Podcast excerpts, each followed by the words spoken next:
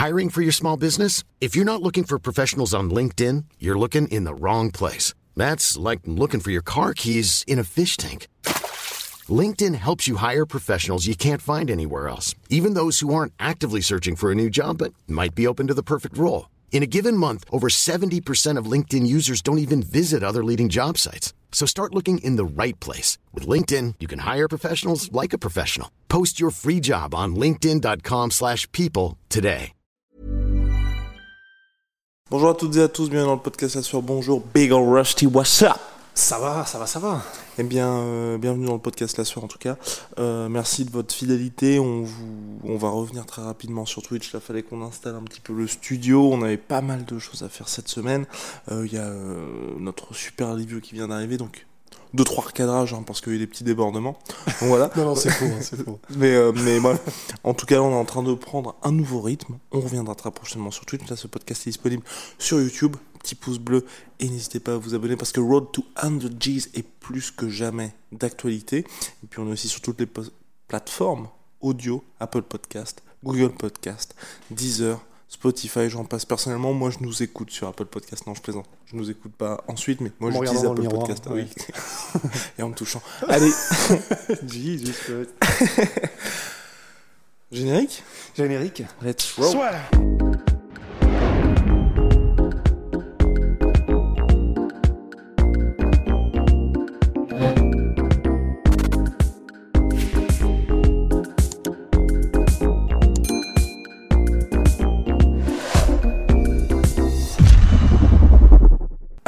aujourd'hui, on s'intéresse, donc c'est un on s'intéresse aux déclarations de BJ Penn. BJ Penn, légende de son état, euh, ancien champion lightweight, ancien champion welterweight de l'UFC, euh, qui a eu une sortie assez surprenante à l'encontre de Khabib Nurmagomedov. Pour lui, c'est simple. Le Dagestanais, The Eagle, n'est pas le GOAT. Pourquoi Ross n'est-il pas le GOAT? Bah parce qu'en fait, pour BJ Penn, et c'est en fait, finalement, c'est une opinion qui rejoint celle que nous-mêmes avions, en fait, qui est que c'est difficile de considérer Habib comme le GOAT, le meilleur de tous les temps, euh, toutes catégories confondues, parce qu'il n'a jamais changé de catégorie, justement, en fait, pour se tester face aux catégories supérieures, euh, ou même toute autre catégorie. Et, euh, du coup, c'est pour BJ Penn la raison pour laquelle il y a une astérisque, en fait. Parce que, mais c'est là où BJ Penn va plus loin, lui, pour BJ Penn, c'est parce qu'il n'avait pas suffisamment confiance en l'efficacité de son jeu au sol. Ce qui est quand même, là pour le coup, un sacré gros euh, morceau quand même. Alors après, BJ Penn, légende de son état, mais aussi parce que c'était un prodige du jiu-jitsu brésilien à la base. Même quel si- est son surnom, Rust The Prodigy. Oh Bah voilà.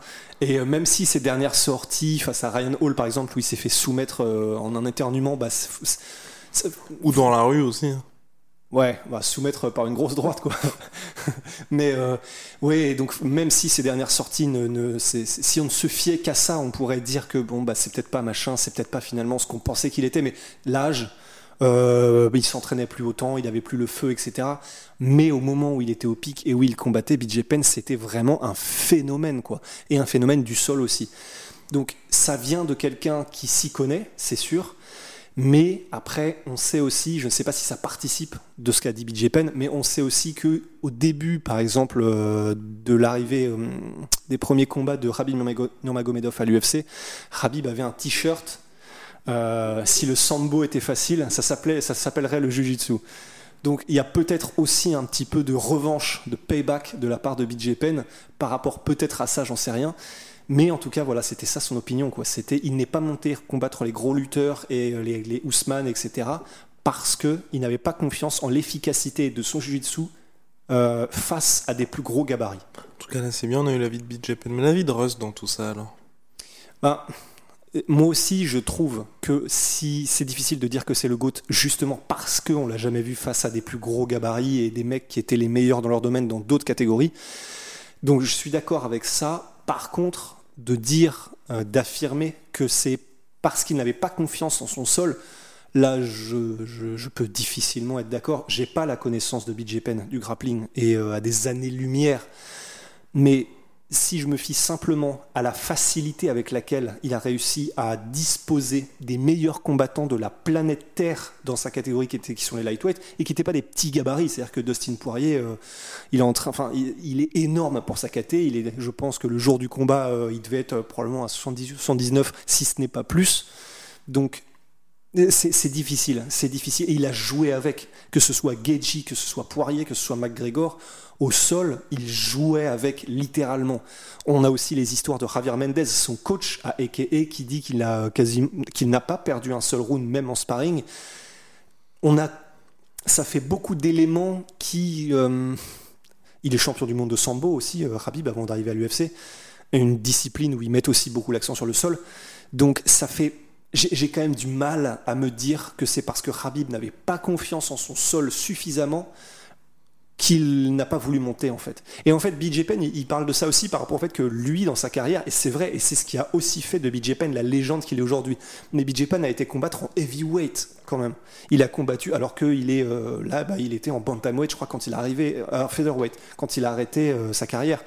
Donc BJ Penn, il est connu justement pour lui avoir, c'est vrai, été dans plein de catégories. Il a challengé Lyoto Machida, du coup, c'était en heavyweight, il a été en welterweight, enfin, il a combattu absolument tout le monde dans toutes les catégories, etc et parce que pour BJ Penn, qui vient du jiu-jitsu brésilien, en fait, c'est l'esprit du jiu-jitsu. C'est d'arriver à maîtriser des personnes qui sont de plus gros gabarits par des compétences martiales. Et c'est pour lui tout l'intérêt du sport. Et donc, pour lui, il y a une vraie déception et une, énorme astérix par rapport au fait que, Habib ne l'a pas fait. C'est de là qu'il vient, en fait, pour, pour cette réflexion, pour avoir cette réflexion. Donc voilà, en tout cas, le, jugement de BJ Penn, malheureusement, Habib Nurmagomedov improbable retournement de situation ne devrait, un, pas revenir, et surtout pas dans une autre catégorie, mais c'est vrai qu'on aurait aimé le voir chez les welterweight, parce que bon, vous le savez avec les problèmes qu'il a eu de cutting, hors de question de descendre chez les featherweight, mais, euh, mais ouais, moi j'aurais vraiment beaucoup aimé le voir en bah welter, et surtout là aujourd'hui, on aurait pu vraiment avoir un Kamaru Usman champion ultra dominant face à Rabib qui lui a quand même bah, réussi un règne assez impressionnant en faisant back-to-back-to-back soumission face à Conor McGregor pour sa deuxième, première défense, face à Dustin Poirier pour sa deuxième et Justin Gaethje pour sa troisième. Donc franchement, honnêtement, c'est c'est dommage qu'il n'y ait jamais eu un combat entre les deux, mais ce qui est sûr, c'est que Rabib a toujours dit ma catégorie c'est les lightweight et il n'a jamais, ne serait-ce qu'émis l'idée de monter dans la catégorie supérieure, ce qui est assez surprenant, à hein, mine de rien. Ouais, non, c'est vrai que c'est surprenant parce que D'autant plus aujourd'hui, euh, c'est un peu la foire aux occasions. Quoi. Tout le monde monte ou descend tout le temps partout. Ce qui est euh, peut-être une bonne chose, hein, euh, parce que du coup, ça veut dire qu'il y, a une espèce peut-être de d'émancipation par rapport à tout ça et de bon bah oui c'est vrai combattons un peu plus à notre point naturel enfin et les exemples là vraiment mais il y en a foule quoi et même les plus connus hein, que ce soit Connor que ce soit Masvidal que ce soit Nate Diaz enfin les plus grandes stars de ce sport ont fait ce choix-là justement de, à un moment donné, changer de catégorie euh, parce que justement c'était plus adapté, quoi. Et euh, John Jones aussi en ce moment, enfin vraiment on les compte plus. Donc c'est c'est effectivement frustrant, voilà, pour euh, Khabib Nurmagomedov, mais je pense pas que ce soit pour les raisons qu'a évoqué BJ Penn. Voilà, on va passer au deuxième sujet Rust, deuxième sujet du jour, et, pas des moindres, on, sort de l'UFC, mais quelqu'un qu'on apprécie particulièrement, il s'appelle Kyoji Horiguchi, il a déjà perdu euh, pour le titre. Flyweight de l'UFC, c'était face à Dimitrius Johnson, il y a de ça des années et des années. Ah depuis, bah, le monsieur a pris la ceinture du Bellator, a pris la ceinture du Rising, a aussi euh, remporté, je crois, le Grand Prix Bantamweight du Bellator. C'est selon toute vraisemblance l'un des meilleurs flyweight au monde, sinon le meilleur flyweight au monde, l'un des meilleurs bantamweight également. Et là, il revient au Bellator dans un contrat euh, double, puisqu'il signe exclusivement avec le Bellator, mais avec euh, un combat par an au Rising, donc l'organisation japonaise. Ouais, c'est ça qui est bien, c'est que en fait, et la raison pour laquelle tout ça se passe aussi, qui est assez intéressante, parce que c'est peut-être le cas pour pas mal de fighters, c'est qu'en fait, ils s'entraînent aux States euh, Kyoji Horiguchi à la Top Team. Top Team. Pardon, excuse-moi. Non, non, bah ça, ça, permet de faire un magnifique chips, mais que euh, du coup, euh, il s'entraîne aux States, mais avec toutes les restrictions, il ne peut pas revenir au Japon en fait. Et c'est là qu'il combattait tout le temps, parce que c'est là que c'est une véritable superstar, aussi grâce au Rising, mais parce que le Bellator a été là-bas, etc. Et ben, comme il peut pas revenir, ben, il fallait qu'il trouve une solution parce que, comme il le dit lui-même, je pouvais pas rester là à rien faire en fait. Et l'avantage, c'est que le Bellator et le Rising, comme on le sait, il y a énormément d'échanges. C'est, euh... j'ai de le placer. C'est bipartite. Je crois que ça se dit. Ça se dit? Allez, Allez, je te le laisse. J'en sais rien, mais j'aime bien ce mot. Et, euh, et donc en fait, comme il y a eu beaucoup de, de- entre le Rising et le Bellator, c'est d'ailleurs ce qui a permis à Kyoji de battre par exemple Darion Caldwell par deux fois, qui était champion du Bellator. Une fois au Rising, une fois au Bellator. Exactement, et en fait, du coup, c'est ça qui est bien, c'est que grâce à cette bonne entente entre le Bellator Rising, Scott Coker et euh, Sakaki Raba, qui sont les deux boss des deux organisations, que en fait, probablement, effectivement, bah, il va pouvoir continuer à combattre sur le sol américain avant de pouvoir retourner au Japon, ce qui est une très bonne nouvelle parce que bah, c'est trop. Il est encore relativement jeune, hein, je crois, mais euh, mais c'est, c'est- ce serait trop dommage qu'il perde autant d'années de vie, euh, enfin de carrière. euh, en ne pouvant pas combattre au Japon quoi donc c'est c'est très bien c'est très très bien Et pour Bellator, ah bah c'est génial, hein. c'est pour le Bellator. Bah, tu regrettes pas qu'il ne retourne pas à l'UFC Moi, c'est vraiment mon gros gros regret, surtout pour Kyoji. Parce que là, tu vas me dire si. Je, je pense qu'on ne le reverra plus à l'UFC en fait. bah en fait c'est de ça dont j'ai peur aussi. Ou alors que quand on l'y revoit, ben il... Trop tard. trop tard, ouais, trop tard le train est passé. C'est ça qui fait peur. Je sais pas comment comment son contrat est organisé. Peut-être que maintenant c'est encore plus compliqué du coup avec euh, le- les accords bipartites. Mais euh, mais euh, mais ouais j'ai peur aussi en fait. J'ai vraiment peur aussi. Et j'ai peur parce que j'ai peur que l'UFC fasse même le choix volontaire, s'ils ont l'occasion, je- je- je- je- j'en suis pas sûr du tout, mais de ne pas le prendre. Parce Mmh. que c'est un japonais, et donc qui ne vendrait peut-être pas forcément aux States, qui aurait moyen de vraiment faire mal à leur champion euh, actuel, champions. Sauf s'il le signe, s'il est à l'UFC. Ouais, mais parce que du coup, je pense que Moreno, euh, par exemple, vendra plus que Kyoji, tu vois. Euh, que Figueredo vendra plus que Kyoji parce que c'est Mexique, parce que c'est Brésil, parce que et du coup je, je je sais pas, je sais pas si l'UFC aura grand intérêt, euh, si même ils le veulent, mais effectivement j'espère que c'est pas le cas parce que ce serait trop ce serait trop con quoi. Là vraiment, honnêtement, maintenant tu mets Kyoji contre euh, n'importe lequel, Figueredo, Moreno ou même des bantamweight, honnêtement c'est must see TV quand même. Donc euh, ce serait dommage, mais j'en ai peur aussi. C'est pour ça que moi ça m'attriste un petit peu parce qu'honnêtement c'est donc si vous ne connaissez pas que Horiguchi, je vous invite à regarder ses combats. Mais surtout voilà, comme l'a dit Rust, honnêtement personnellement Kyoji contre Moreno ou contre Figueredo, là maintenant je ne sais pas qui gagne. Ah Et c'est peut-être le seul gars hors UFC qui est plus fort ou sinon qui peut regarder le champion droit dans les yeux.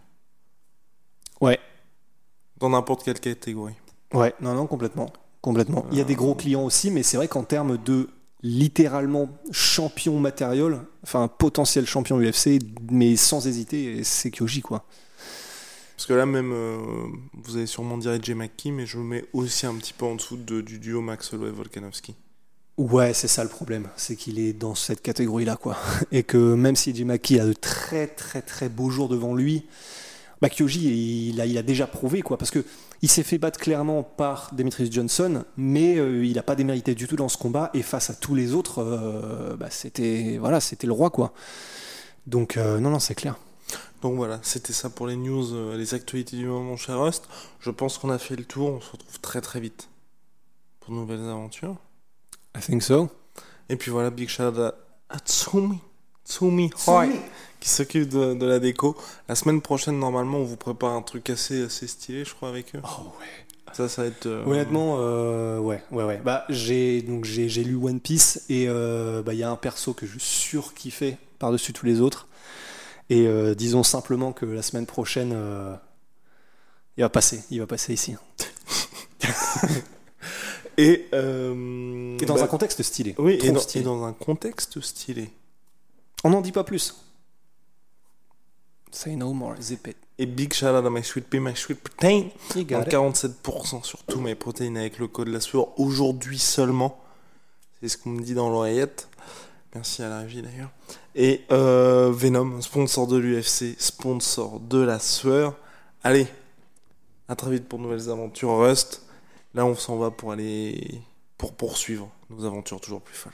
See ya. See ya.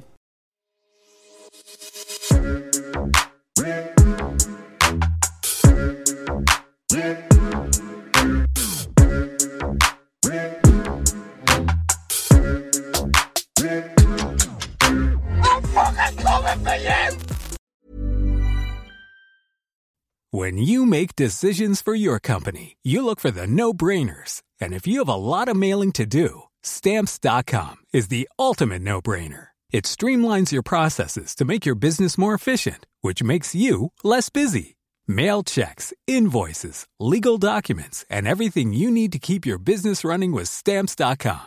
Seamlessly connect with every major marketplace and shopping cart. Schedule package pickups and see your cheapest and fastest shipping options from different carriers. With rates up to 89% off USPS and UPS rates. And with the Stamps.com mobile app, you can take care of mailing and shipping wherever you are. Make the same no-brainer decision as over 1 million other businesses with Stamps.com. Sign up with Code PROGRAM for a four-week trial, plus free postage and a free digital scale. No long-term commitments or contracts. That's Stamps.com. Code PROGRAM. Et voilà, c'est la fin de votre épisode du podcast La Sœur. Si ça vous a plu, n'hésitez pas à nous mettre les 5 étoiles sur Apple Podcast ou sur Spotify. Vous pouvez aussi nous laisser un petit commentaire, ça nous aidera beaucoup. Et si vous voulez aller plus loin avec nous, vous tapez La Sueur toutes les plateformes ou sur les réseaux sociaux, vous nous trouverez. Et là, vous nous écoutez très certainement en audio. On est aussi en vidéo sur YouTube, mais également sur Snapchat. Là encore, vous tapez la et on sera là. Merci de votre fidélité et à très vite pour de nouvelles aventures.